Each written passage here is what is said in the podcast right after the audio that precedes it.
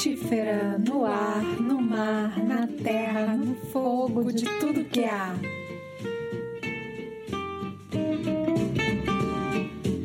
Da Capela Mairink ao Açude da Solidão, do Largo dos Estudantes ao Pico do Papagaio, a Floresta da Tijuca sempre foi o quintal da minha casa por extensão.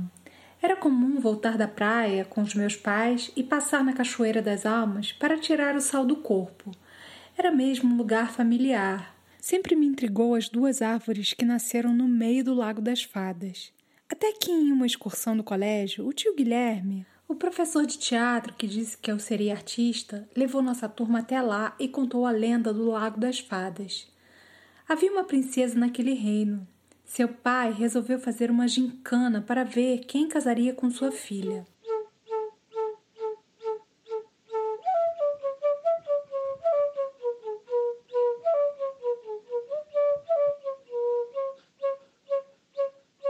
Desafio era subir em uma árvore sobre o abismo e colher o máximo de frutas. O camponês, que era o grande amor da herdeira, escalou os galhos destinado a vencer, e ele cai lá do alto, no abismo.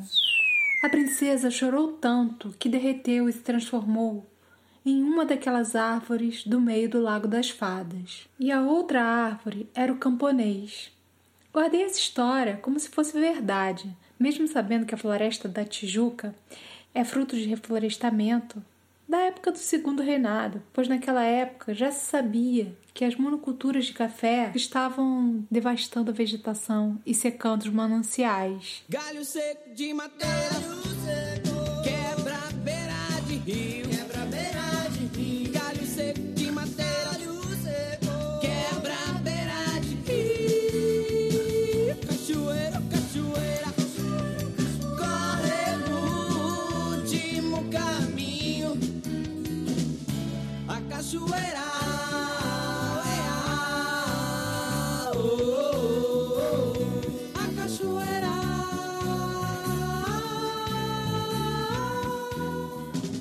Somos aproximadamente 7 bilhões e 500 milhões de pessoas no mundo.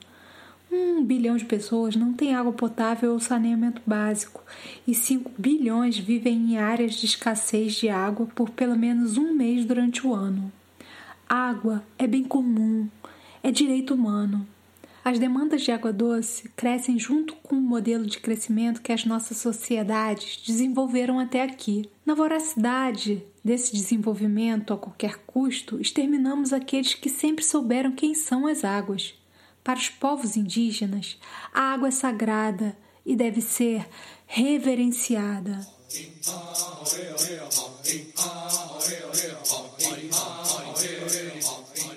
Noto que existem valores que norteiam a mentalidade capaz de tornar possível o etnocídio dos primeiros habitantes das terras do pau-brasil. Um país com nome de árvore precisa de líderes que deixem as florestas em pé. São elas que garantem que o ciclo da água permaneça em equilíbrio. E nessa balança é a água que regula a temperatura da terra.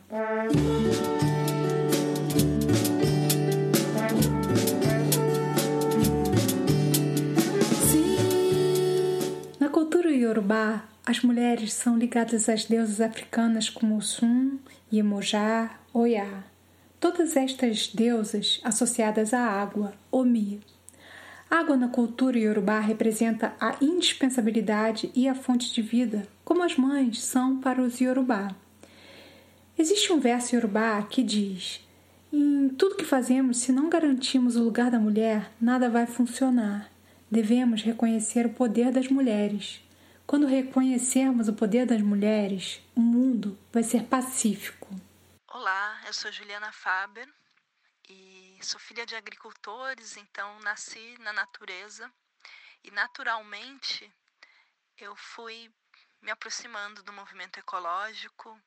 Depois da permacultura, vivi sete anos em instituto de permacultura e nisso eu caí numa, numa comunidade intencional onde tem água por toda parte.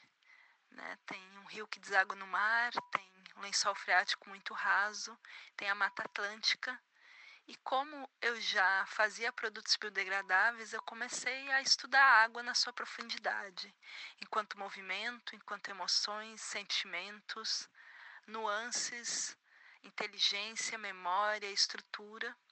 E foi aí porque eu cheguei nesse tema tão fascinante que é a água. Oh, que bom que você chegou, porque você está ensinando bastante gente a se relacionar melhor com a água a Ju Faber acabou de lançar um livro chamado Somos Água, um livro para crianças e para os adultos cultivarem bem suas crianças e a relação deles com as águas, as nossas relações com as águas. E daqui a pouco a Ju volta para falar mais um pouco.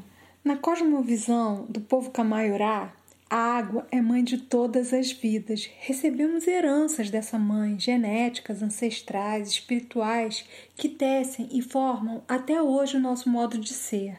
O Cacauerá conta que, para retribuir a essa mãe, os Camaiurá fazem três tipos de celebrações. Eles fazem festas para as águas, eles cantam para as águas, eles agradecem às águas.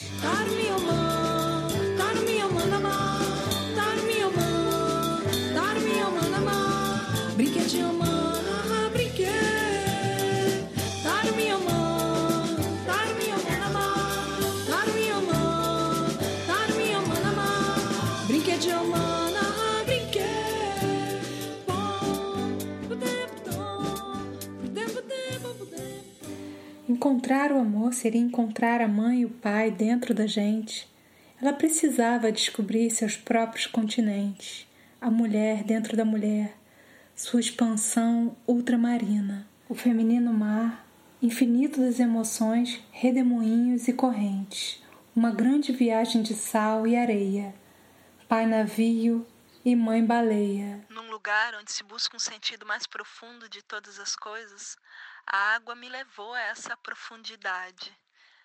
Né? Eu percebi que é quase impossível a gente cuidar das águas fora, dos nossos mananciais, do lençol freático e das águas que passam pelas nossas casas, se a gente não se propuser a encarar nossas águas internas, nossas emoções, nossos sentimentos, nosso fluxo, nossas águas paradas, né, nosso desaguar constante.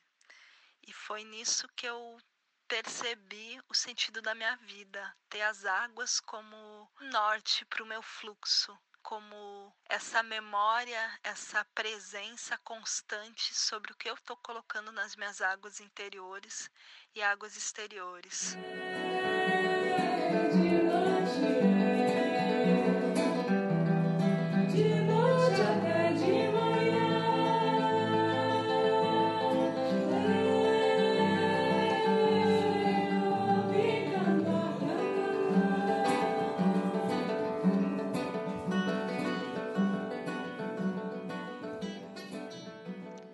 Águas me trouxeram um grande sentido de presença e autorresponsabilidade, porque eu percebi que toda vez que eu tenho um pensamento negativo sobre mim mesma, de não merecimento, de não me sentir capaz, de medo e de desamor por mim mesma, eu contamino completamente as minhas águas.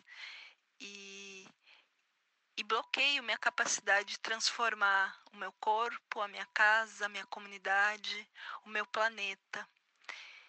E essa essa presença, né, essa descoberta fez com que eu realmente procurasse estar bem presente e responsável para cuidar dessas águas mesmo, principalmente minhas águas interiores que se refletem no externo. Para mim, esse é o grande sentido da transição. Realmente perceber as águas como grande padrão que nos leva ao fluxo, né? nos leva ao caminho da não resistência, nos leva a esse caminho de amor. As flores caídas na água perfumam a rainha do mar. Elas recebem estrelas que iluminam a sereia do mar. As flores caídas na água